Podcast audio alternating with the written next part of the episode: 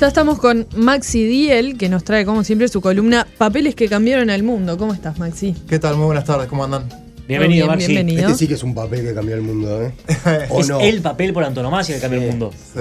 Estamos hablando del Génesis, que Maxi nos trae una edición aparte eh, con bastante, bastante cuerpo, bastante peso y muchas notas al pie. Muchísimas, Lo que muchísimas. yo odio las notas al pie, la verdad, pues, me entorpecen muchísimo la lectura. Y esto es una nota al pie atrás de la otra y son gigantescas. Yo también las odio. Sea, las odio. ¿En serio? Sí, Yo las sí, en serio. Señor. ¿Por qué no las perdón, pones en el cuerpo del texto? No tenés Claro, sea, no me molesta, yo quiero leer todo de corrido. Las notas al pie me, me confunden la lectura. me Son la- como los pases de, de búsqueda. Claro, me la Sí. entorpecen. Página. Me entorpece la lectura. Y, y esto es increíble porque es una nota al pie, una nota al pie entera es este libro. Bueno, lo que pasa es que una edición crítica no, está bien, Sí. por supuesto. Esto es una edición necesita de crítica. las notas al pie, necesita de las dificultades que hay para traducir tal o cual palabra, Claro. o cómo distintas versiones No, bien. anotan cosas distintas. Se No, justifica que- en este caso, eso Se está justifica en esos casos cuando Mm. es una- un llamado al pie que podés seguir leyendo sin leer la nota al pie. Pero cuando es un paréntesis, cuando la nota al pie funciona como un paréntesis, ahí me molesta.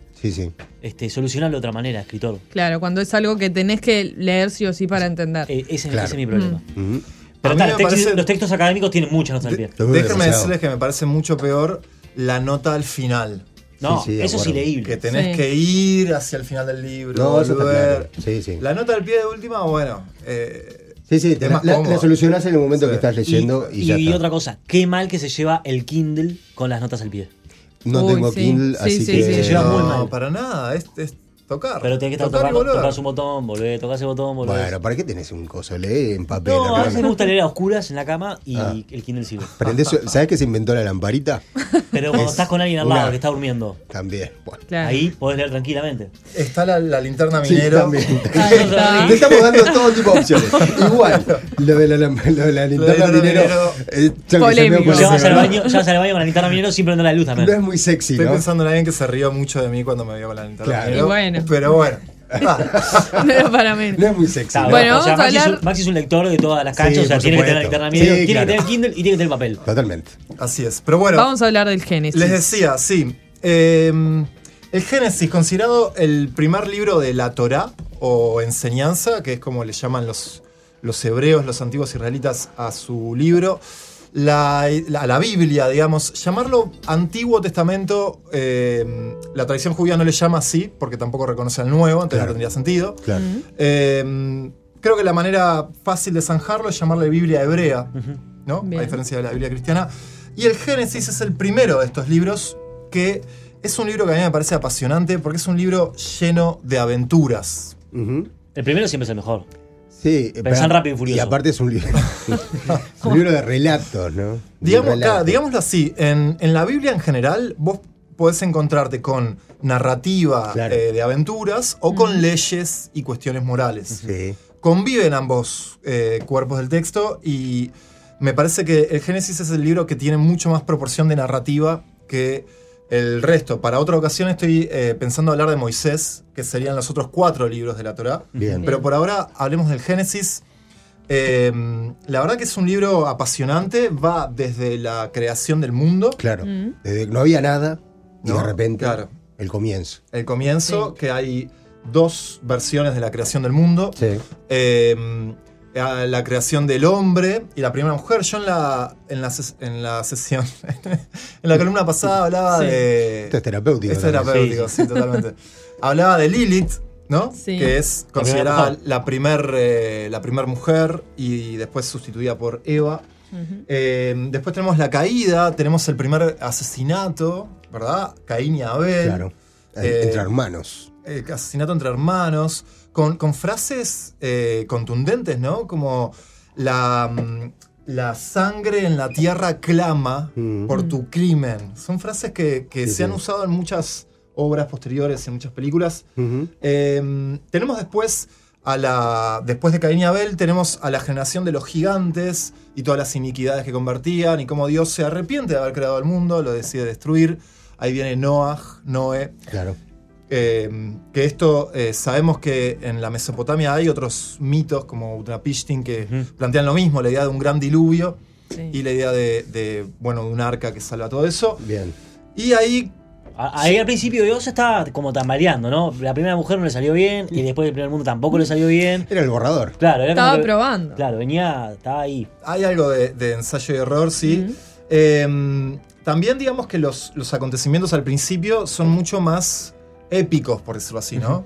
Es como que la humanidad va pasando de una gran... eh, situaciones dramáticas de todo o nada a una cosa más moderada, ¿no? Sí, sí. Eh, bueno, y después viene Abraham, que Abraham es considerado, literalmente su nombre significa padre de muchos, es considerado el, el antepasado común de todo Medio Oriente. Opa. Sí. Se dice hijo de Abraham en muchas lenguas. Así es, así es. Eh, el- el- la cultura islámica, por ejemplo, lo reconoce a Ibrahim como uno de los, sus antepasados. Eh, y Abraham, déjame decirles que Abraham se va a llevar buena parte de los capítulos de este libro. ¿ok? Eh, les comento, por ejemplo, que del capítulo 12 hasta el 25 es todo Abraham y las aventuras de Abraham, que Es un gran protagonista. gran Sí. protagonista que, que tiene, bueno, distintas aventuras y desventuras. Algunas de ellas van a anticipar lo que va a ocurrir después. Después tenemos a su hijo Isaac, que es eh, el que menos atención tiene en todo el libro. Isaac tiene medio capítulo. Y después viene su hijo Jacob, que a través de una noche fatídica donde pasa toda la noche peleando con un ángel, va a recibir un nombre. Recordemos que en la antigüedad los nombres tienen propiedades mágicas y que una persona reciba un cierto nombre es como indica favor de Dios o al contrario cierta situación engorrosa. Claro. Después de haber peleado con un ángel de Dios toda la noche, eh, Jacob va a recibir el nombre de Israel, que significa el que pelea con Dios. Parece que es un nombre, por lo menos importante, ¿no? Sí, Sin duda. ¿qué te Sí. parece? ¿Qué, carga que tiene ese nombre? Qué carga que tiene. Y de hecho, como. Pero lo llevó bien, ¿eh? De hecho, como él tuvo 12 hijos, que cada uno de ellos va a ser una de las tribus de lo que sería el antiguo pueblo de Israel, eh, hasta el día de hoy los judíos se reconocen como hijos de Israel o israelitas. Claro. Eh, es interesante que de los 12 hijos que tuvo Israel, guion Jacob, hay uno que sobresale, que es Yehudá. Y de ahí es que los judíos se llaman judíos. Mira. Porque podrían haberse llamado Zvulonitas, o Zacaritas, o Gaditas. Pero el que. El de- o Reubenitas, que era el primogénito, Reuben, Rubén. Sí. Y como el, digamos, el más destacado, el más eh, ético, por decirlo así, fue Judá. eh, y de hecho, la tribu de Judá es la que va a. mm, A sobrevivir. no, claro, va a sobrevivir y va a generar el, digamos, la primera monarquía, ¿no? Que es la monarquía de David. Eh, en realidad fue Saúl, pero bueno, David fue la más famosa. Es que, es que hasta el día de hoy eh, los seguidores de esta antigua tradición se llaman judíos. Bien. Claro. Eh, un nombre que, no me quiero desviar mucho, pero un nombre que tuvo el destino funesto de haberse asociado con el discípulo de Cristo que lo traiciona. Uy. Y esto va a generar todo un problema eh, hasta el día de hoy. Es decir, no tiene nada que ver. Nada que ver. Perfecto. Exactamente, es un nombre común. Es- sí, claro, es una cosa similar, pero nada, no tiene absolutamente nada que ver. Eh, Cuestión en- del destino. Entonces, yo quería contarles, o sea, sobre este tema se puede hablar de muchas cosas. Se puede hablar, por ejemplo, de crítica bíblica y que la- las distintas hipótesis acerca de quién escribió la Biblia, cómo se escribió. Les podría hablar de la tradición religiosa que plantea, porque plantea también cómo fue escrita la Biblia y por quién y etcétera. Pero eso me parece algo más erudito, más eh, embole para este espacio. Quería hablarles de las aventuras de uno de los hijos de Jacob, que me parece que tiene una vida de, de carrusel, tiene una vida de sub y baja espectacular. Les quiero hablar de José, Bien. ¿ok? Hablemos Nombre bastante común. El Sí. Pepe. El. Pepe. José. El Pepe. Yo supongo que la mayoría de la gente no sabe que José es un nombre bíblico. Eh, Yosef Mm. es en hebreo. Que Yosef significa algo así como añadir, sumar, juntar, ¿Eso Eh, significa José? acumular. Bien. Eso significa José. Opa. Y es interesante porque en la Biblia hay, eh, sobre todo si uno lo, lo- lo puede leer en el idioma original, en hebreo, hay un montón de juegos de palabras, hay ironías, hay chistes. Eh, por ejemplo, hay, hay un cierto crítico bastante importante que se llama Harold Bloom que sostiene que una buena parte de la Biblia la escribió una mujer porque hay muchos protagonistas mujeres que tienen eh, lugares, digamos, tienen actitudes y, y situaciones sumamente destacadas que contrasta con lo que habría escrito un hombre si la hubiese escrito un hombre. En esa Qué época, además. eso, ¿eh? Por eso. ¿En qué, Sí. ¿Cuándo se escribió la Biblia? Bueno, hay toda una discusión, Sí, pero, pero ponele que va entre el siglo menos 10 y el siglo menos 7, por ahí. Mm. En ese, Y en ese dejaban a una mujer que agarre. estaba el en auge. no, Las mujeres eso. no estaban en el sacerdocio, pero sí estaban en la corte real, Ok. en la corte No, davídica. claro, debe, debe tener algún asidero también, digo, para que, para que propongan esa versión. No es Claro. tan descabellado, pero sí, y está bueno que, que lo menciones. Que lo quería mencionar simplemente porque se suele asociar, eh, Claro. digamos, el ámbito religioso Sí. con, con cierto machismo. Totalmente. Sí, Y está bueno ver que la crítica bíblica plantea hipótesis bastante rupturistas, ¿no? Bien, bien, excelente. Entonces, bueno, quiero contarles sobre eh, José. la historia de José, que me parece un personaje fascinante. Su historia empieza en el capítulo 37 y termina en el capítulo 50. Opa. O sea que podemos decir que es Opa, Varias temporadas varias José. temporadas. Es como el, el tercero en importancia, ¿no? A- a- Abraham, Jacob y José. Bien. Bien. ¿Ok? Jacob ya era veterano. eh, Jacob había tenido eh, cuatro esposas, o sea, dos esposas legítimas, dos concubinas. Y eh, la que a él más le gustaba era estéril, un motivo recurrente en la Biblia. Y finalmente, milagro mediante, eh, queda embarazada de este chico que se va a llamar José. Y Jacob lo favorece. Le hace saber a todos sus 11 hermanos que el favorito es él. Se los hace saber, le regala una túnica y una túnica de colores. Y acá quiero establecer una idea que a mí me parece una idea fuerza, interesante. Sí. Y es que en la Biblia hay una relación entre la ropa, el engaño y la traición. Opa, a ver. Es una relación que se da en muchos. Es una triangulación, digamos. O sea, ropa, engaño. Ropa y traición tienen la misma raíz en hebreo. Y se le suma la idea de engaño porque ocurre muchas veces que gracias a la ropa los personajes engañan a otros o intentan engañar a otros. Eh, el ejemplo clásico que se usa de esto es cuando Adán y Eva ya pecaron, ya Sí. comieron del árbol del, del conocimiento del bien y del mal. Se ven desnudos. Dios les, eh, les pregunta por qué se ocultan y ellos dicen, estamos desnudos. Claro. ¿Y ustedes cómo saben que están desnudos? Ujú. O sea, eso es interesante, ¿no? La idea Sí. de que Mm. la ropa o la ausencia de ella los traicionó. En este caso, la túnica. Perdón, eso que decís de la raíz en hebreo es la morfología del idioma, Sí. que tiene similitudes. sí. Bien. Entonces, eh, querías meter la palabra, ¿no? No, no, Sí, quería, dejarlo claro. No, pero es Claro. la palabra que aprendió hoy y, y la quería. La verdad que- Se me cruzó por la mente y la tiré. Muy bien, muy bien. Es una Eh, linda expresión. Gracias. Entonces, eh, le regala esta túnica especial de colores. José sale con sus hermanos, hermanos a pastorear. Los hermanos estaban ya quemados.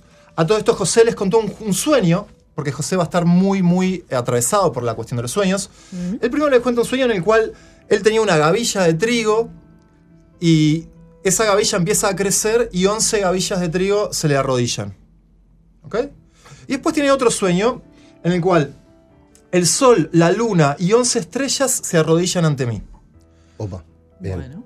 Los dos sueños están emparentados Sí, y sí. cuando le cuenta a Jacob, su padre, el sueño, Mm. Jacob se, se quema y le dice, ¿pero vos qué te pensás? ¿Que tu madre y yo y tus hermanos te vamos a rendir culto? ¿De Claro, dónde sacaste eso? Dejá de soñar esta- ¿Quién sos, este tipo de cosas. Claro, Eh. eh, hay que tener en cuenta Ojo con para lo que, que soñás. para que esto se entienda hay que tener Mm. en cuenta de que en la antigüedad, en el, antigu- en el Medio Oriente, los sueños tienen un carácter, por un lado, de desciframiento de un sentido, Claro. pero por otro lado tienen un carácter profético. Claro, claro. Todos los sueños indican algo que va a Algo ocurrir. que va a ocurrir. Bien. Claro. Exactamente. Ah.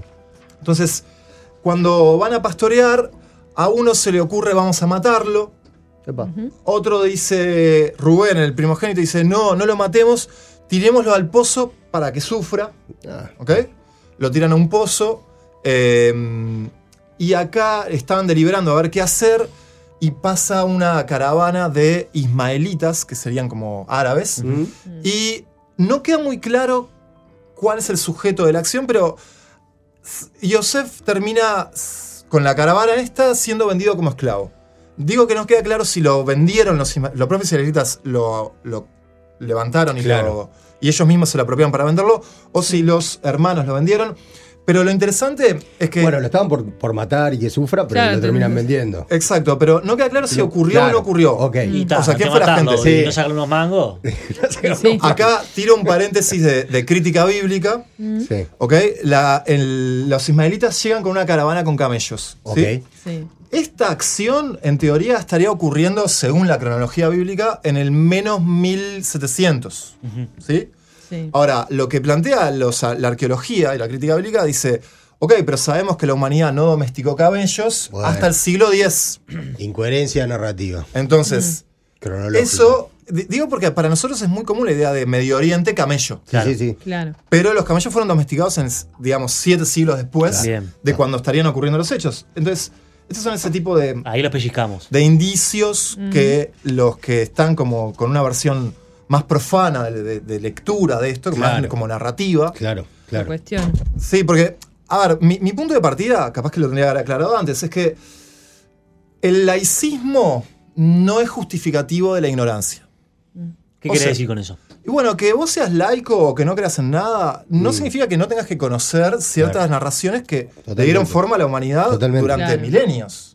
Sí, Entonces, sí, sí. me parece que mucha gente se pierde de estas cosas que son muy interesantes simplemente por pensar que lo único que hay son mensajes morales. No, por eso. Y por eso están esas lecturas críticas que se han hecho y que también le dan mucho contenido, ¿no? Ahí va, te abren el texto. Sí, exacto. Entonces, ¿qué, qué hicieron los, los hermanos? Agarraron la, la ropa, la, la túnica de él, la agujerearon, Ajá. la ensangrentaron y fueron a su Ah. padre Jacob y le dijeron, Lo mataron. Ah, se murió. eh, sí, lo atacó un animal salvaje, no pudimos hacer nada, lo lamento. Sí, algo. Mm. Eh, es- por eso yo les decía esta triangulación, ¿no? Engaño, traición, eh, ropa. Ropa, claro. Me parece Claro, que es un mensaje sí. potente para nuestra época eso. Eh, Sí, sí. Entonces, acá viene la carecita de que José llega a, es vendido ante un señor que se llama Potifar, que es como un mano derecha del faraón.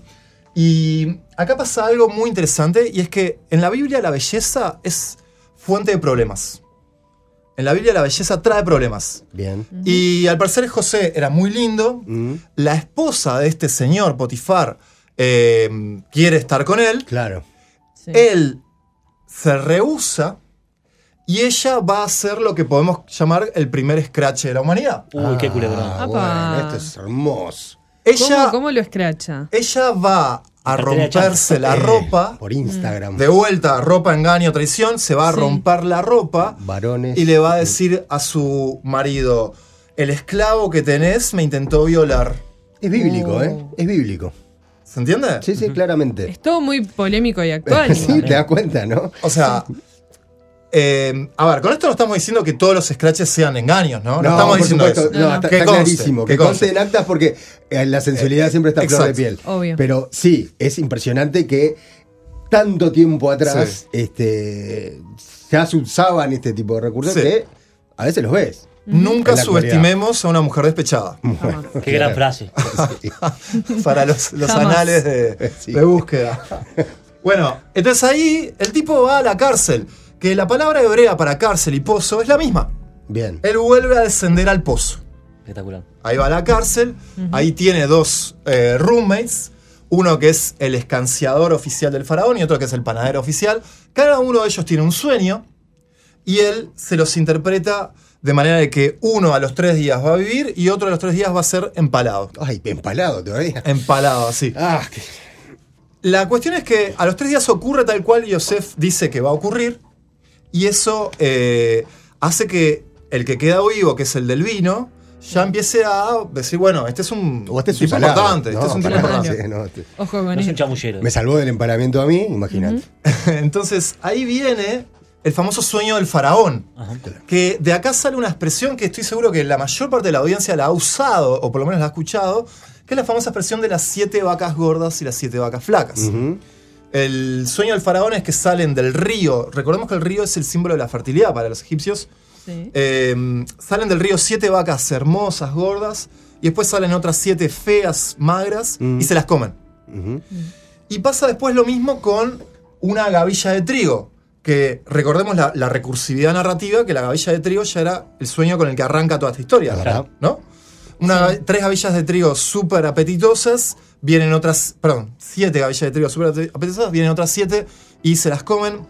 Y lo que el faraón queda sumamente inquieto porque en la antigüedad tener un sueño y no poder descifrarlo es símbolo de, de un mal presagio, digamos. Claro. Mm. Bien.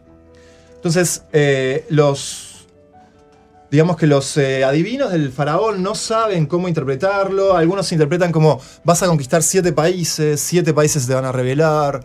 Otros dicen, no, eh, vas a tener eh, siete hijos y otros siete hijos van a morir. Claro. Claro. Entonces, José viene a dar una interpretación unitaria. Va a decir, los dos sueños son el mismo. A ver. Y acá hay una frase que a mí me parece alucinante, que la, la dice George Steiner, que es un crítico literario para mí de primera línea, que dice, todo lenguaje del sueño es una poética, o por lo menos una lingüística. Es decir, cuando uno está en el ámbito del sueño, uno está en el ámbito de, eh, del lenguaje. Y solemos olvidar eso porque el sueño está hecho con imágenes. Entonces Claro. rápidamente nos deslizamos hacia las imágenes. Claro. Entonces, bueno, eh, José le dice esto de que va a haber siete años de abundancia y siete años de hambruna, y que a partir de entonces convendría que un quinto de todo lo recaudado, o sea, un quinto de todo lo producido en el país, sea guardado en eh, graneros. ¿Ok?